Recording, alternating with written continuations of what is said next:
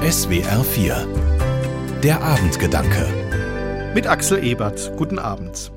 Es gibt so viele schöne alte Worte, die in unserer Sprache nicht mehr vorkommen. Schabernack zum Beispiel. Das sagt heute kaum mehr jemand, aber es ist so ein wundervolles Wort für Unsinn oder Spaß. Oder das Wort Wonne. Ich finde, das klingt noch mal ganz anders als einfach nur Freude.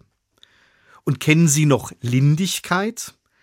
Das Wort meint in etwa das, was wir heute mit Freundlichkeit oder Sanftmut wiedergeben. Am schönsten finde ich aber das Wort harren. Auch das verwendet kaum mehr jemand. Aber manche kennen das Wort noch aus alten Gesangbuchliedern. Da heißt es zum Beispiel Harre meine Seele, harre des Herrn.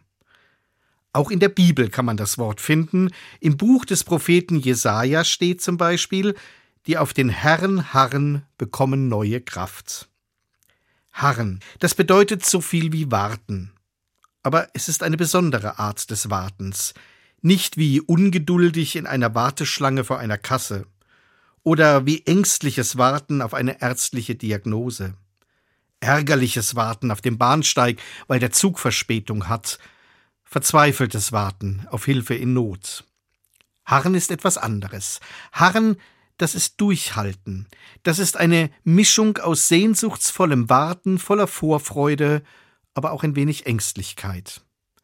Harren bezeichnet ein Warten, bei dem ich es fast nicht aushalten kann, bis endlich das kommt, worauf ich warte. Und nun lese ich in der Bibel, dass ich genauso auf Gott warten darf. Wenn ich in einer schwierigen Situation bin, wenn ich mir Sorgen mache um mich oder einen anderen Menschen und Gott um Hilfe und Beistand bitte, wenn mir die Kraft für das Leben fehlt, dann ist die Zeit, um zu harren. Voller Sehnsucht warte ich dann darauf, dass Gott etwas tut. Vielleicht erhört er mein Gebet, vielleicht hilft er, vielleicht zeigt er einen Weg.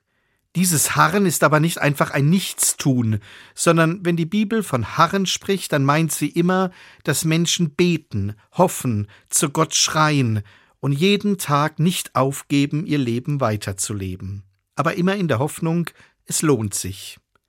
Wer auf den Herrn harrt, wartet nicht umsonst. Er bekommt neue Kraft. Axel Ebert, Karlsruhe, Evangelische Kirche.